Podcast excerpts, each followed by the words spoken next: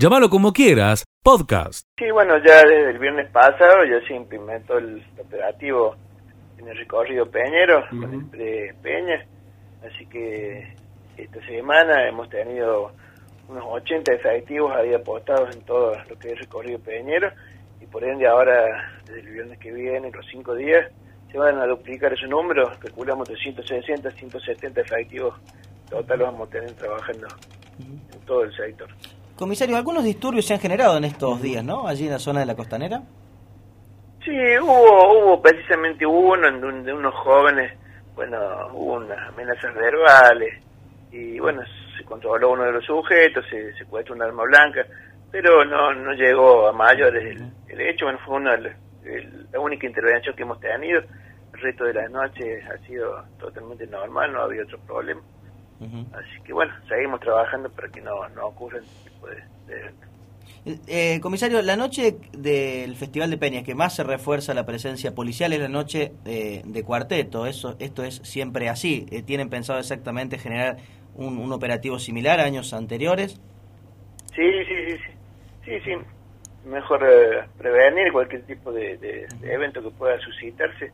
Es por ello, bueno, que, que no solamente del en estos cinco días va a participar personal de la departamental, propiamente dicho, sino, bueno, también nos va a colaborar personal de otros departamentales, incluso de Córdoba Capital, con, personal, eh, motocicletas, móviles, para que, bueno, se desarrolle todo normalmente, no haya ningún tipo de inconveniente con los asistentes, que van a ser muchos, como ustedes saben, toda la noche han sido vendidas, bueno, de la gente que se, se va a llegar al lugar, eh, va a haber pantalla gigante, va a haber, bueno, para escuchar, para escuchar a los cantantes, bueno, no solamente dentro del, evento, sino bueno, como siempre, se junta mucha gente en la parte externa, así bueno, está, previsto, así que bueno, esperemos que vaya a salir todo muy bien.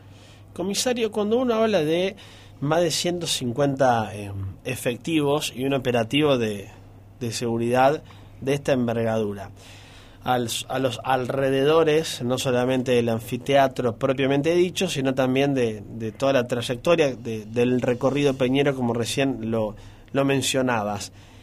Uno cuando imagina a los alrededores, ¿qué radio de cobertura se hace alrededor propiamente de, por ejemplo, un anfiteatro? Digo, una, dos, tres cuadras ¿Y a qué quiero llegar, comisario, para entender un poco más eh, eh, este preámbulo de pregunta que le hago?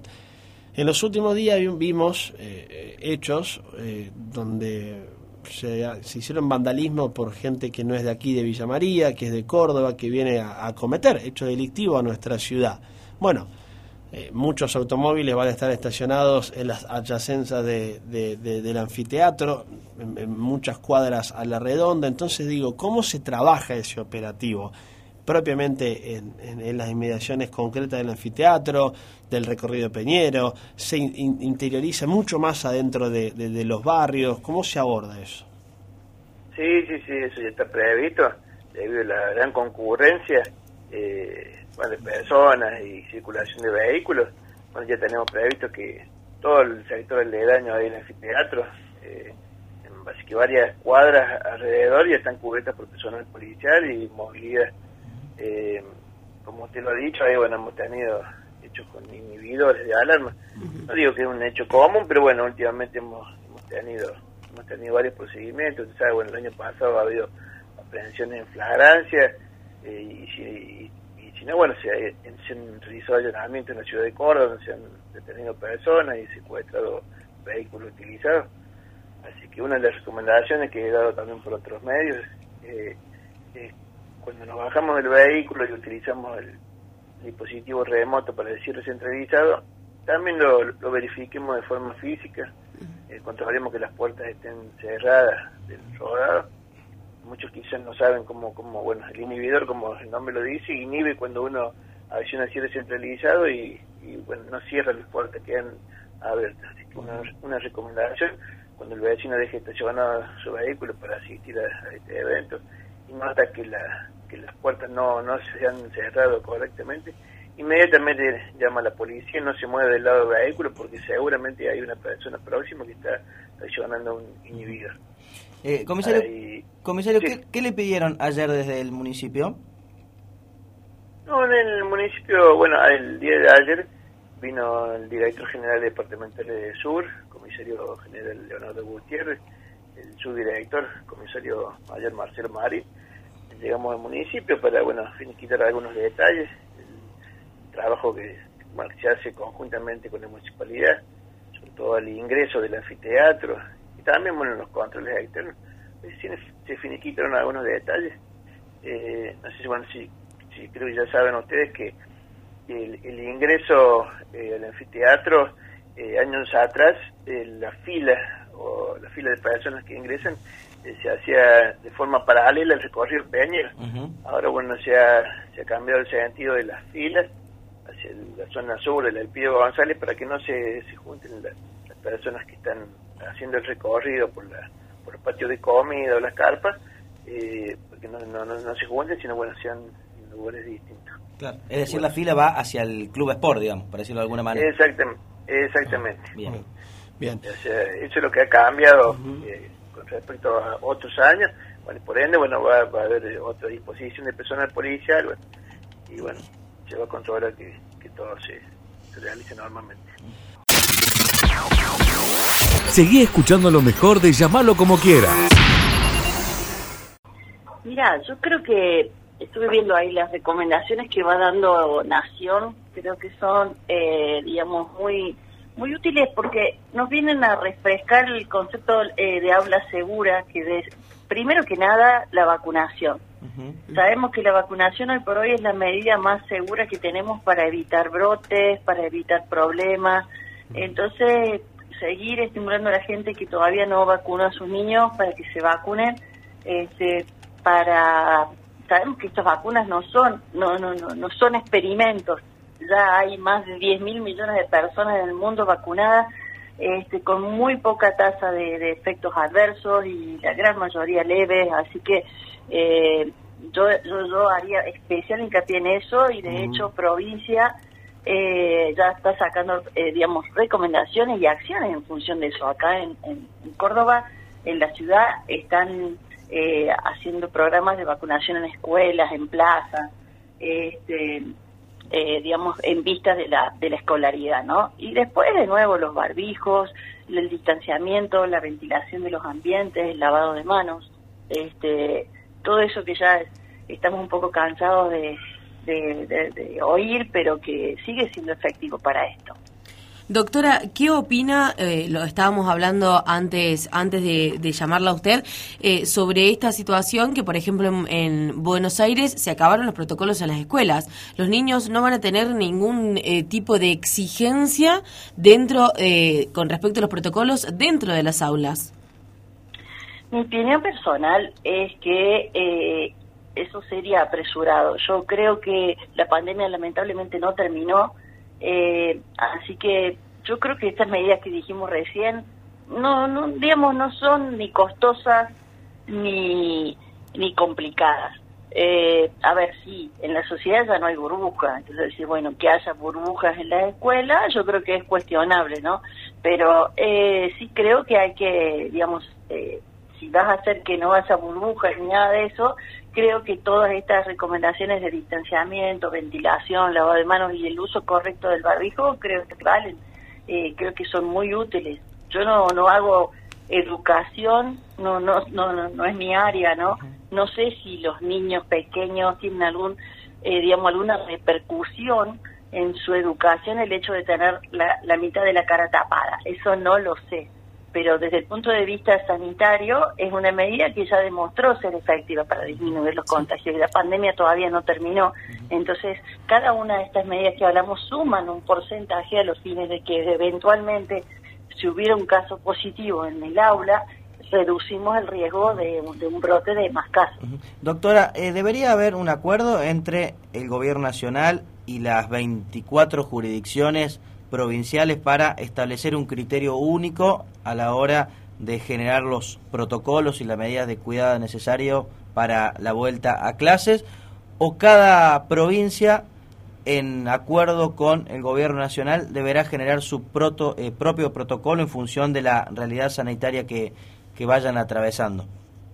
Mira, eh, falta ver qué deciden las autoridades sanitarias y de educación de, de, la, de la, provincia de Córdoba. A nosotros, pero Nación ha decidido re, estas recomendaciones que estuvimos hablando y que después cada provincia decida lo que le parece conveniente. Y entonces tenemos, diría, extremos, como Buenos Aires, como ustedes ya dijeron, de que es como que hacen eh, las, sus recomendaciones, yo las leo como que están haciendo como si la pandemia ya no existiera eh, y o Santa Cruz que va a haber híbrido y aquel que no tenga el calendario completo va, va, va a ser aula virtual, ¿no? Uh -huh. eh, así que bueno, las disposiciones de naciones son que, son que dan recomendaciones y después cada provincia decide. Entiendo que me parece que mañana se van a reunir las autoridades en nuestra provincia para contarnos qué, uh -huh. qué deciden hacer. Dentro de un mes, doctora, ¿qué, ¿qué piensa? ¿Que la situación sanitaria va a ser aún mejor del el contexto en que nos encontramos, porque claramente en las últimas semanas han bajado la cantidad de, de, contagios. ¿Qué es lo que se prevé para dentro de poquito menos de un mes cuando vuelvan justamente los, los chicos a las aulas? Mira, todos los indicadores están dando a favor de, de pensar que está, está pasando la, la, o está disminuyendo la cantidad de casos, la cantidad de internaciones, la, la cantidad de internados graves, están aumentando el porcentaje de altas eh, y, dismi y, disminuyendo el caso de positividad. Todo eso hace pensar que estamos pasando eh, la tercera ola. Yo pensaría que en un mes eso debería estar mejor. Pero, a ver, cada detallito de esto de que estamos hablando suma para no perpetuar la, la agonía. Así claro. que yo insisto, mi opinión personal es que tenemos que ser prudentes. Bien. Este, todavía, entiendo, estamos todos hartos y todos ansiosos que esto sí. se termine, pero todavía no. Así que uh -huh. yo Bien. creo que mi opinión personal, pero no puedo hacer futurología, es que vamos a estar mejor. Uh -huh. Pero de cada uno de estos detalles que sigamos eh, tomando eh, algunos cuidados sin relajarnos el concepto, claro. creo que da para pensar que estaremos mejor. Graciela, por último, agradeciendo sí el tiempo en esta mañana. Eh, y quizás sea una pregunta un poco a criterio per personal eh, de, de, lo que venimos eh, transitando y hacia dónde podemos ir. ¿Crees que uh, antes de, del invierno o inclusive en el transcurso de, del propio invierno que se avecina tengamos ya la, la posibilidad de tener una cuarta dosis? Eh, ¿Esto puede ser que suceda en este año, en este 2022? No, no tengo información al respecto. En algunos países ya lo estaban eh, haciendo para inmunocomprometidos. Viste que la tercera dosis también se empezó con esa población, uh -huh. pero todavía no hay información científica para poder aseverarlo a eso. Sigue escuchando lo mejor de llamarlo como quieras. No sé si está acostumbrado a que te dan una nota 8.40 de la mañana. Eh, no sé si te hicimos madrugar también, no, ¿eh? Todo bien. Pero bueno, en, en, en, en, tiempo de festival, eh, viste, por ahí. Eh, todo no, vale. no, se duerme mucho, es, es, todo un tema. 20 macafrana, ¿eh? Sí, rompo todo acá. Ahí está, no, no pasa nada. ¿Cómo estamos, Fran, preparándonos para. Todo bien. La presentación del sábado 12? Sí, sábado 12 hacemos la apertura, estamos a full, eh, ensayando todos los días, mañana y noche, hasta la bueno, noche más que. Le, hasta la noche. le contamos sí. a, la, a, la, gente, Franz, eh, recién lo charlábamos un ratito fuera de micro, se presentó en la última edición que sí. se hizo. Antes el, de la pandemia, Antes claro. de la pandemia, 2020, si 2020, no me equivoco, sí, ¿no? Que puedas tener la posibilidad de, de, de estar un, un, año más, en este caso consecutivo. Eh, ¿cómo, cómo, ¿Cómo lo tomaste? ¿Qué, ¿Cómo tomaste el llamado? De, de, no sé quién te habrá llamado, eh, de decir, che, bueno, mira, Fran, eh, prepárate porque vas un, un, un, año más al, al festival. ¿Cómo, ¿Cómo vivís todo esto? Y fue muy repentino, pero bueno, ya en sí teníamos una estructura armada para hacer shows y todo, estuvimos también afuera del país. Y bueno, fue un... Nada, no lo creía, ¿viste? Así que bueno, entré a llamar a todos para armar el equipo de vuelta para presentarnos de una. Así bueno. que bueno, Ahora, eh, para, para, la gente, Fran es de aquí, de Villa María, eh, es un artista local nuestro. ¿Estudiás eh, composición musical en Córdoba? Sí, producción. Entonces, producción, producción. Entonces vas y venís entre eh, Córdoba y Villa María, sí, sí, eh, sí. pero también tiene una pisada muy fuerte en, en el exterior.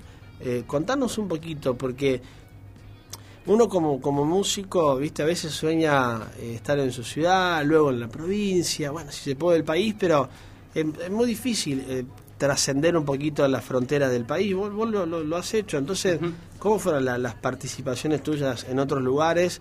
e inclusive creo que hasta haciendo grabaciones de videoclip y demás, me parece. Así que Sí, la verdad, sí. contame un poco esa salida al, al exterior. con ¿Cuántos años tenés, Fran? Para la 23. gente? 23, 23, años, mira, para la gente del otro lado. ¿eh? Contanos un poco cómo es ya empezar a, a pisar eh, territorio internacional. Claro, cambia un poco la, la mentalidad, ¿no? Es como muy diferente, que está bueno, cada uno tiene su lugar, su, su forma de, de- de pensar.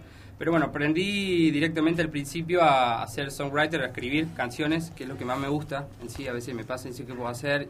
Me encanta escribir artistas que por ahí no están muy conservados, pero me han hecho escribir.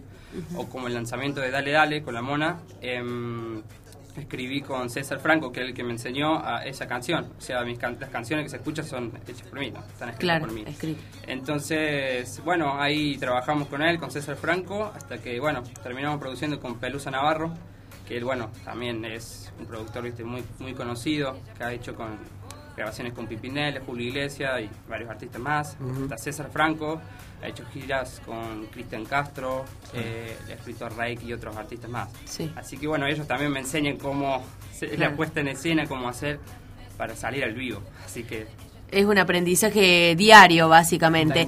Y contanos, nos estabas diciendo de que vos escribiste la canción que tenés con la mona, Dale Dale. Sí. ¿Cómo fue eh, la grabación del videoclip? ¿Cómo lo invitaste a él? ¿Vos escribiste la canción pensando en hacerlo con él? ¿Cómo fue esa situación? Eh, sí, yo, eh, bueno, nos, acercamos a él con, con mis canciones, con mis letras, para decir, che, produzcamos esto. También Pelusa Navarro se conocen, viste, de que eran más chicos, obviamente, del inicio Claro. de los bailes.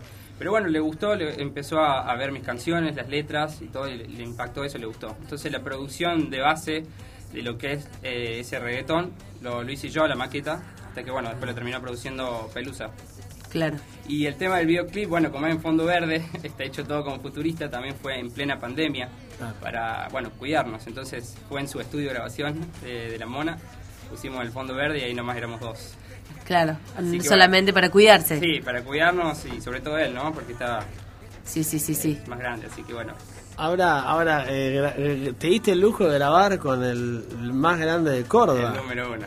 Eh, ¿cómo, cómo, ¿Cómo fue un poco? Imagino los, no sé si nervios, pero la responsabilidad, Fran, de, de, con, de con tu edad y la proyección que estás formando y que tenés ya, eh, no, no, no es fácil tampoco eh, ponerte a laburar a la par de, de, de un tipo así, con, con la historia que tiene. Entonces, que, que se, se aprende un poco de, de- de toda esa experiencia. Sí, ¿Te sí, queda algo cual. así que, che, mira, la verdad, Leo, me quedó esto y es grosso, está bueno? Tal cual. No, sí, es una experiencia ¿viste? única. Va a decir, che, grabé con la mona. Claro. Eh, mi papá lo, lo escuchan de chico, o sea, dicen, Sí. no, me escucharon la mona y ahora que ellos en sí son fan, han ido ¿viste? a escucharlo Claro. y ahora me ven a mí grabando y es una cosa de loco.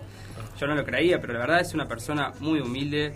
Le agradezco un montón porque eh, se prende estas cosas, ayuda y bueno, es una persona muy buena en esto. Y bueno, me daba tips de música, tips de, de cosas de él, de la carrera y experiencia. Por supuesto. Bueno, de hecho, por ejemplo, el tema de la mona ya superó medio millón de reproducciones Sí. en, Sí. en- en YouTube. Eh, hay otros temas más tuyos que superan eh, los, no- las 90.000 reproducciones, otros más de 150.000 reproducciones. Eh, digo, eh, qué, qué, qué- qué difícil, porque es muy complicado lograr posicionar un tema en, en- en las redes, Sí. eh, en YouTube, en Spotify, En donde YouTube. sea y, y lo venís logrando muy bien. Eh, Entonces, hay un laburito ahí, me parece, eh, que se hace muy fuerte de redes tuyo. Y lo vamos moviendo por todos lados. Claro. Yo hace muchos años que en sí estoy como trabajando eso. Eh, es más, de chiquito que empecé con la música, de los nueve años hasta ahora que le estoy metiendo. Pero como solista arranqué 2019, 2018 y es más, la primera presentación fue en el 2020. Claro. Eh, eso, bueno, también trabajos de años, de, de ver cómo es y también estudiar a la gente cómo responden eso. Es, Sí, sí, sí. Es bueno, también depende tu contenido, tu forma de ser, ¿viste? Eso va, va, va sí, cambiando. sí, sí. Y ahora, Fran, ¿cómo te preparás para, para la noche de, del sábado 12? Eh, ¿cómo, por supuesto, sin contar detalles, pero eh, ¿cómo, cómo viene esa preparación? ¿Quién te acompaña en el escenario, detrás del escenario? Para la gente que está escuchando, que va a ir el sábado 12 y para quienes lo van a ver a través de la transmisión oficial, a través de la televisión, escuchar por la radio.